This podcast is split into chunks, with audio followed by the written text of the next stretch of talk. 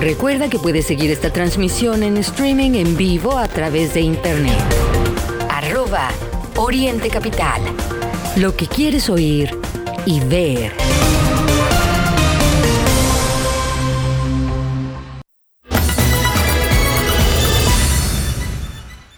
Días, son las 8 de la mañana con 33 minutos. Escucha usted Oriente Capital, este es el informativo y en este momento, como lo dijimos al inicio, vamos a platicar con Montserrat López. Ella es analista de datos de impunidad cero.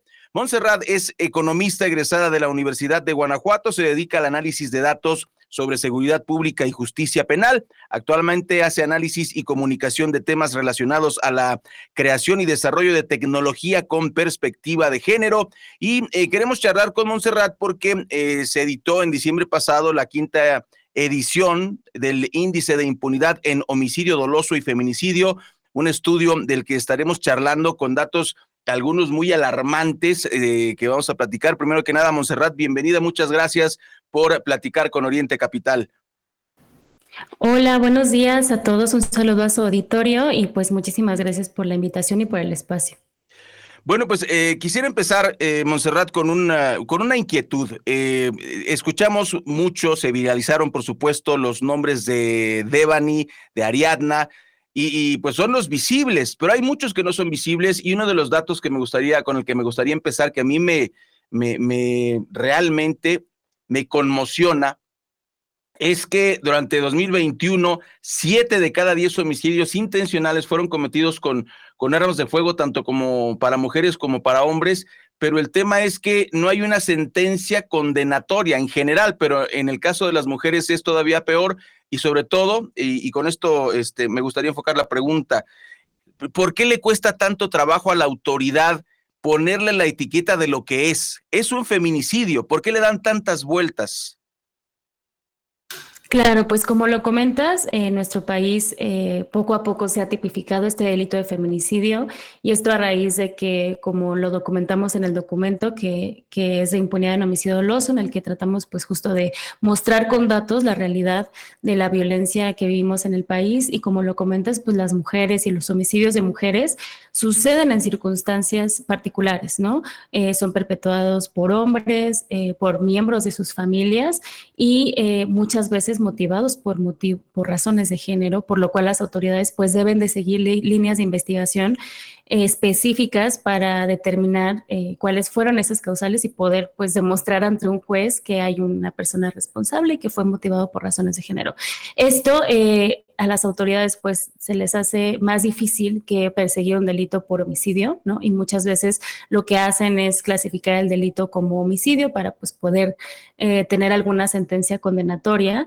Y también está muy relacionado a que las autoridades pues no cuentan con protocolos de investigación justamente para poder investigar estos casos con esta perspectiva de género, ¿no? Los protocolos pues básicamente son los pasos a seguir que siguen eh, las fiscalías sobre todo y en particular pues son las que se encargan de armar todas las investigaciones y no cuentan con estos protocolos actualizados, lo cual pues entorpece las investigaciones, hace para empezar que no se inicien como tales. Y un dato pues relevante del documento es que eh, solo 27% de todos los homicidios de mujeres se clasifican como feminicidio cuando ya la Suprema Corte pues ha dicho que de, de cajón todo asesinato violento de mujer se tiene que investigar como feminicidio, ¿no? Y también encontramos que los homicidios de mujeres se tienden a clasificar en mayor medida como eh, no intencionales en relación a los homicidios de hombres, ¿no? Entonces, además de la violencia que viven las mujeres, eh, pues el día a día las instituciones también replican este tipo de violencia de género al no investigar los casos como deben de, de investigarlos y pues obviamente esto también impacta en sus familias, ¿no? Que son las que llevan la investigación al final.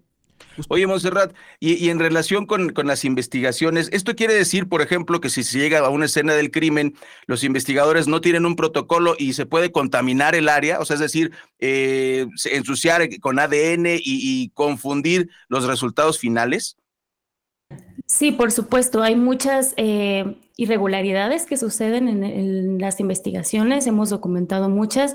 Tú mencionaste muy bien el caso de Devani, ¿no? Es un ejemplo muy emblemático de cómo las autoridades eh, pueden no tomar los pasos correctos al investigar y eso causa pues que las investigaciones se retrasen. También tenemos casos en los que las autoridades filtran información de los casos que perjudica las investigaciones y hace más difícil que puedan lograr tener una sentencia condenatoria. Por eso hacemos mucho hincapié en que se cuente con estas herramientas porque es la forma que tenemos de asegurarnos de que las investigaciones pues no se caigan y al final es lo que pasa, ¿no? Que no pueden demostrar ante un juez con pruebas suficientes y sólidas que hay un probable responsable y entonces no hay sentencias condenatorias, como lo comentas.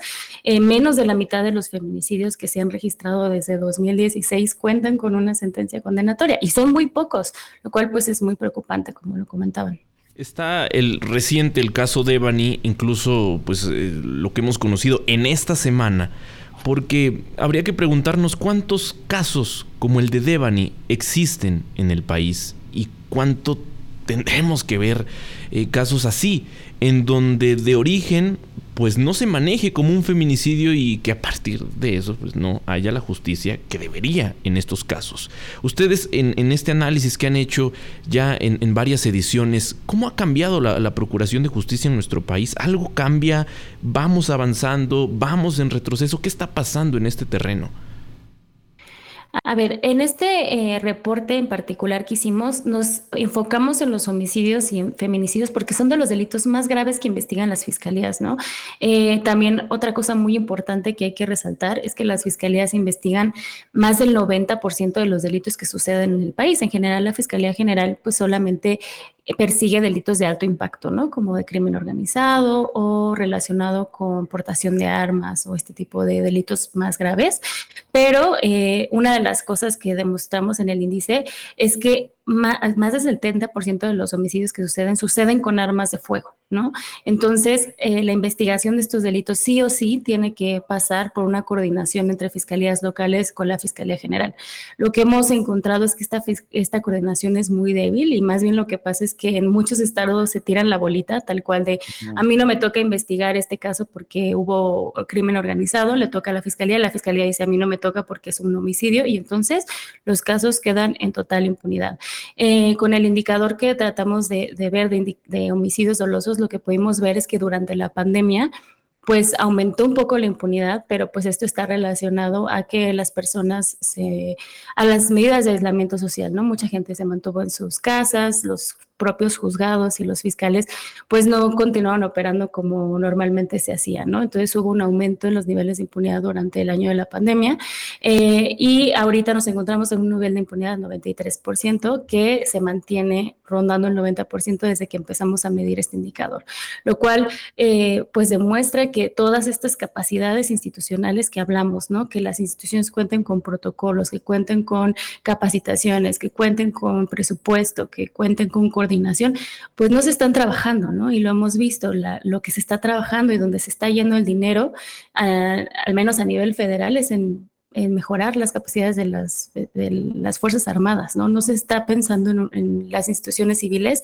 que como les comento, son las que llevan la mayoría de las investigaciones y donde se encuentran los niveles de impunidad, pues, más lacerantes en, en México, ¿no?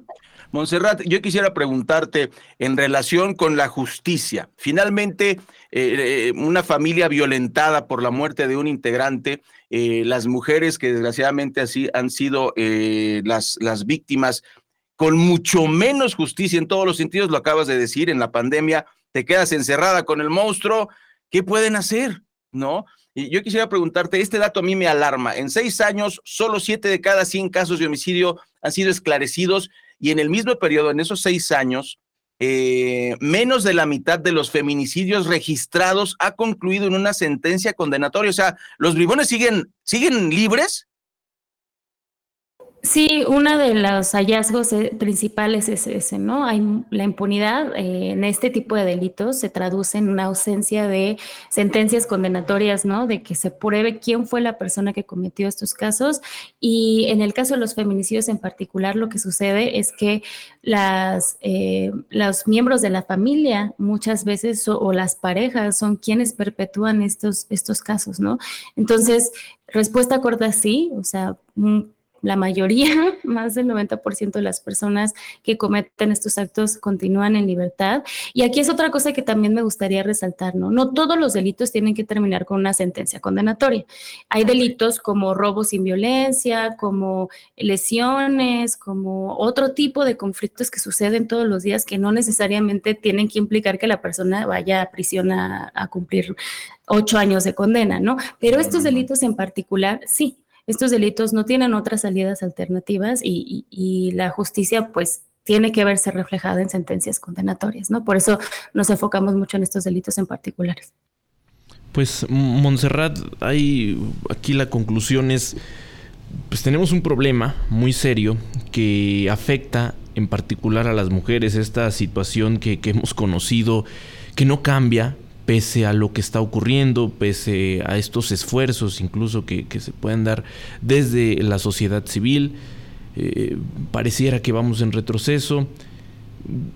De entrada, ¿qué tendría que ocurrir? Eh, como conclusión, ¿qué tendría que ocurrir eh, de parte de las autoridades, no solo estatales, sino a nivel federal, para que esto empiece a cambiar, para que en verdad pues veamos una mejora en la impartición de justicia, un alto a la impunidad y que esto pueda contribuir ¿sí? a que eh, se frene la violencia que, que vemos hoy, en particular, insisto, hacia las mujeres.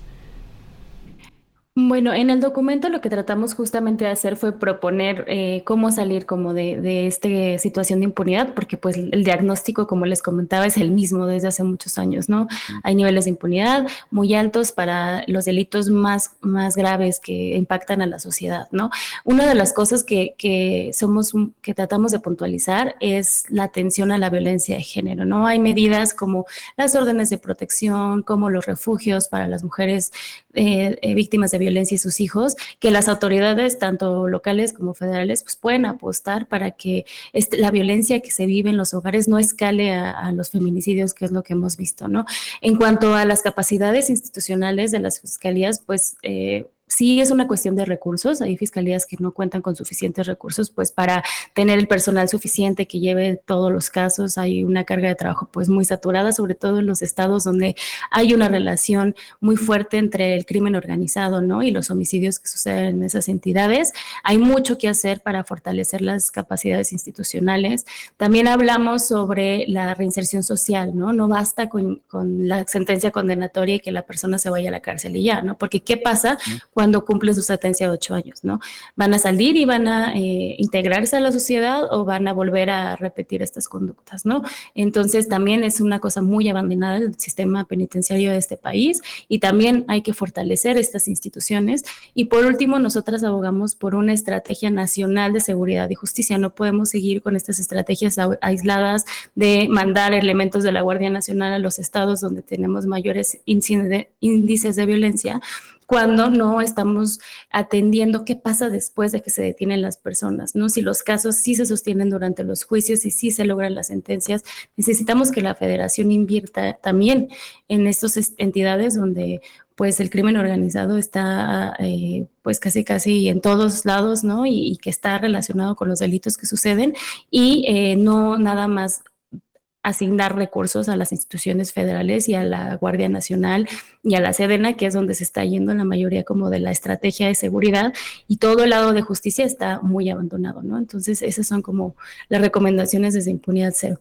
Ah, para concluir, entonces el resumen sería, faltan recursos económicos para las fiscalías, eh, falta también que a nivel social tengamos capacidades para la reinserción de las personas que, cometen algún delito y luego salen, y eh, tanto los procedimientos en, las, en las fiscalías son deficientes y finalmente, pues, em, como lo comentaste, me parece eh, muy interesante, pues hace falta también que estos, está bien, le das recursos al, al ejército y a la Guardia Nacional, ajá, y luego O sea, ese es el primer paso. Detienes al criminal, pero si no, si no este, se hace la investigación correcta, pues tendríamos una, eh, una conclusión eh, terrible, Monserrat. Pues te queremos agradecer y yo antes de, de cualquier cosa preguntarte eh, si tienen alguna eh, algún dato en relación con el acoso a las mujeres vía internet. Ayer dábamos una nota en relación con este tema y parece que, que pues hay, hay mucho acoso por el, por el celular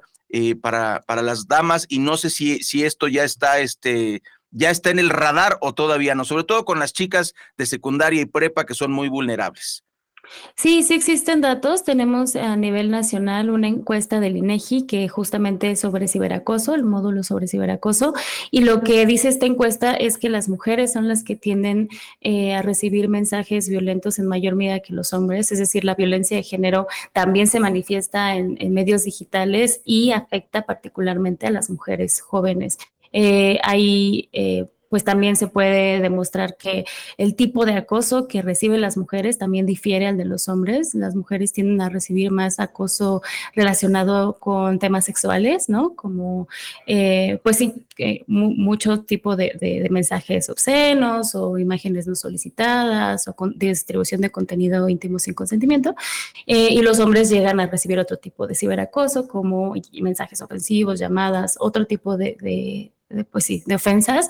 Y sí, sí es un tema que pues también pasa por, por, la violencia de género, que lo que nosotros siempre decimos, ¿no? La violencia de género escala. Y estas pequeñas microagresiones que se pueden ver pequeñas van escalando eh, cuando hay un escenario de total impunidad y se dejan ser hasta que pues, se pueden lograr cometer un, un delito más grave como un feminicidio, ¿no? Entonces sí, sí hay que tener el foco ahí, en la violencia de género.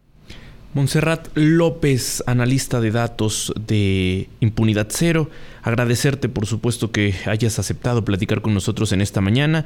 Seguramente eh, estaremos molestándolos eh, en el futuro con los datos que ustedes constantemente están publicando, por supuesto los distintos estudios que, que, presentan. En esta ocasión pues nos referimos en particular al estudio de impunidad en homicidio doloso y feminicidio, el cual ustedes van a poder consultar en su sitio en internet impunidad0.org.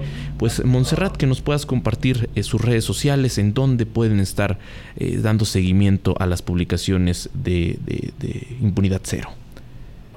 Claro que sí. Eh, muchas gracias Mario Ray por el espacio y eh, nos pueden encontrar en todas las redes sociales como Impunidad Cero MX y nuestro informes, todos nuestros informes y diagnósticos los pueden descargar en nuestra página impunidadcero.org.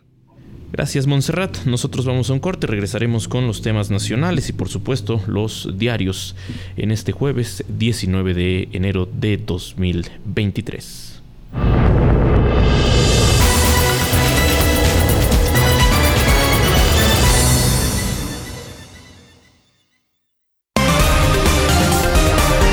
Lo que es noticia en el Oriente Mexiquense, lo que quieres oír. Regresamos a Informativo Oriente Capital. Señora, ¿se pasó al alto? Ayúdeme,